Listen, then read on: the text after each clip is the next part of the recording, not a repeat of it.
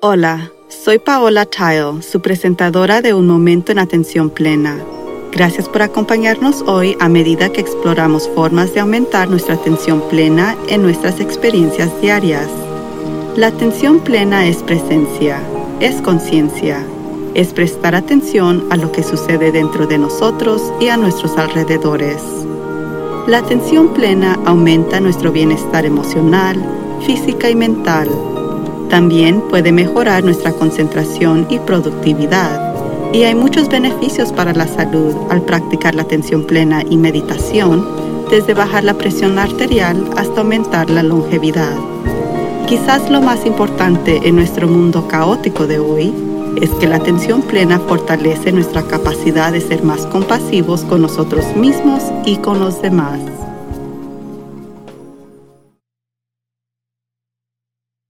Yo siempre leo los libros que escriben nuestros invitados a las entrevistas, no solo para tener preguntas preparadas, sino también para asegurarme de que no hay nada totalmente contrario de la atención plena, ya que esto es después de todo un podcast sobre ese tema. Y eso es mucha lectura para agregar a mi agenda ya muy llena, por lo que a veces estoy muy cerca a cuando voy a entrevistar, terminando un libro justo un día antes de que tenga la entrevista. Y eso fue lo que pasó recientemente con un libro de Doug Cartwright. Ya estaba pensando en cómo manejar el nombre de su libro, que es una palabra semivulgar en inglés. ¿Debería deletrearlo así o debería emitirlo? Puede sonar trivial, pero no sé la edad de todos los que escuchan este podcast, ni quiero ofender a nadie, y las palabrotas normalmente no se consideran conscientes. ¿Y qué palabras incitan a eso? ¿Un pequeño símbolo en Apple para identificarlo como lenguaje explícito? Ni idea. Entonces estaba en un poco de dilema. Dejando eso a un lado, estaba disfrutando el libro, anotando ideas para preguntas, cuando después de algunos capítulos comenzó a compartir su viaje en el uso de psicodélicos. Mi cerebro comenzó a frenarse, el título del libro se volvió instantáneamente insignificante. Mientras leía sobre sus exploraciones en el intento de lograr el mejor subidón, mi cerebro comenzó a decir, no, no, no, no. Múltiples opciones comenzaron a pasar por mi mente podría cancelar la entrevista, pero eso sería totalmente poco profesional y yo simplemente no lo haría eso a nadie.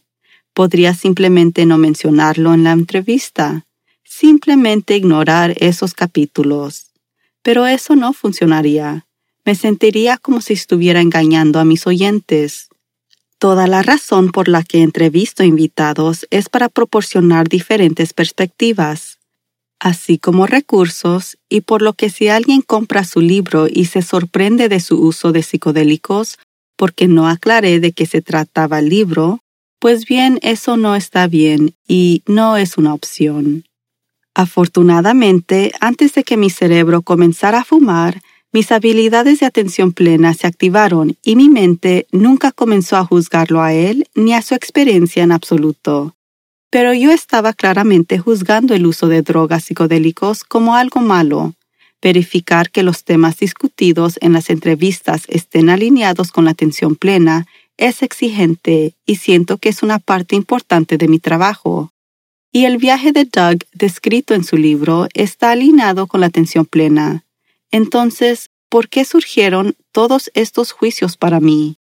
Nunca he usado psicodélicos y sé muy poco sobre ellos. Entonces, ¿quién soy yo para juzgar? Han sido utilizados en rituales por los pueblos indígenas durante miles de años. Han sido usados, abandonados y ahora utilizados de nuevo en la medicina moderna. Entonces, ¿de dónde viene mi juicio? Mientras me preguntaba acerca de esto, traté de pensar si había conocido a otros que lo usaron cuando era joven en fiestas o en conciertos. Tal vez un par de veces, pero solo puedo recordar a la gente pasando papel blanco con pequeños puntos de colores, y yo simplemente lo pasaba a la siguiente persona. Nunca vi a nadie drogado ni nada de eso. Entonces significa que probablemente sea una combinación de escuchar Simplemente di no a lo largo de los años 80 y cosas así. Lo he visto en películas o en la televisión, bastantemente sin sentido como un guía.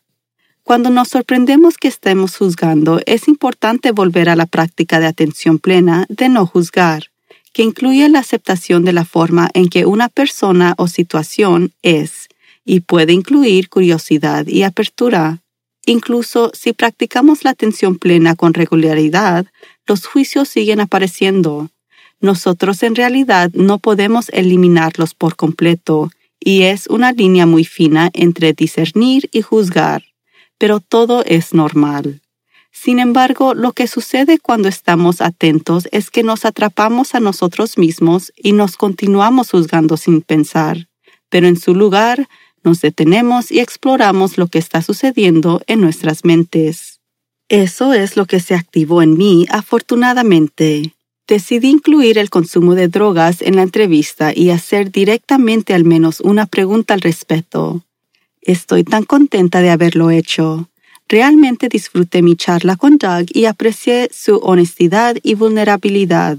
Sentí que era una pequeña recompensa por no tener prejuicios, una vez que lo descubrí. ¿Cuántas ideas, personas o eventos juzga usted cada día? ¿Alguna vez ha considerado lo que pierde por esa acción? La conexión, información interesante, una perspectiva diferente. Trate de pasar unos días prestando atención a sus juicios. Cuando note juicios, tome unos minutos para pensar de dónde viene su juicio. ¿Es algo que aprendió como niño? algo directamente relacionado con una experiencia que tuvo, solo pase un poco de tiempo contemplando. Y una vez que determine dónde se originó el juicio, vea si puede soltarlo, incluso aunque sea un poco, y observe lo que sucede. Ya sea en áreas en las que podría ser considerada un experto o en aquellas en las que no tengo información alguna, mi recordatorio para mí misma es lo mismo Siempre hay información adicional y más nueva. Siempre hay diferentes perspectivas. Siempre hay algo que aprender. Y siempre recuerdo que no es el evento lo que causa sufrimiento, sino es el juicio del evento que nos hace miserables. Mi entrevista con Doug Cartwright saldrá al aire la próxima semana en inglés y espero que la disfruten. No he decidido, sin embargo, qué hacer con el nombre del libro pero estoy segura de que todo estará bien. Estoy muy agradecida por haber recibido una buena lección de no juzgar donde menos lo esperaba, y es un buen recordatorio para estar abierta a las lecciones que la vida ofrece todo el tiempo. Esas experiencias enriquecen la vida y la hace más gratificante y, por supuesto, más consciente. Y en estos tiempos, a todos nos vendría bien un poco más de la atención plena.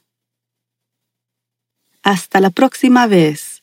Lo animo a que medite cada día y permanezca presente en la atención plena en todas sus actividades diarias.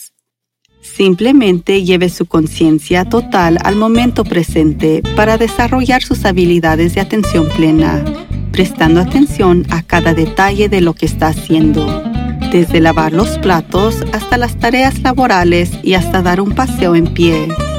Su mente divagará y eso es normal. Cada vez que se dé cuenta de que está vagando, eso es atención plena. Considere lo maravilloso que podría ser el mundo si todos estuviéramos presentes en la atención plena. Usted puede ayudar a que eso suceda. Todo comienza con un momento presente en la atención plena. Y por favor suscríbase a un momento en atención plena con Teresa McKee y favor de calificar este podcast para que otros puedan encontrarnos. Y síganos en las redes sociales en arroba a Mindful Moment Podcast. Visite nuestro sitio web mindfulmoment.com para acceder a todos los podcasts y entrevistas. Un momento en atención plena está escrita por Teresa McKee. La versión en inglés es presentada por Teresa McKee y la versión en español es traducida y presentada por Paola Tile. La música del comienzo es Retreat de Jason Farnham. La música del final es Morning Stroll de Josh Kirsch Media Right Productions. Gracias por sintonizar. Este podcast es producido por Work to Live Productions.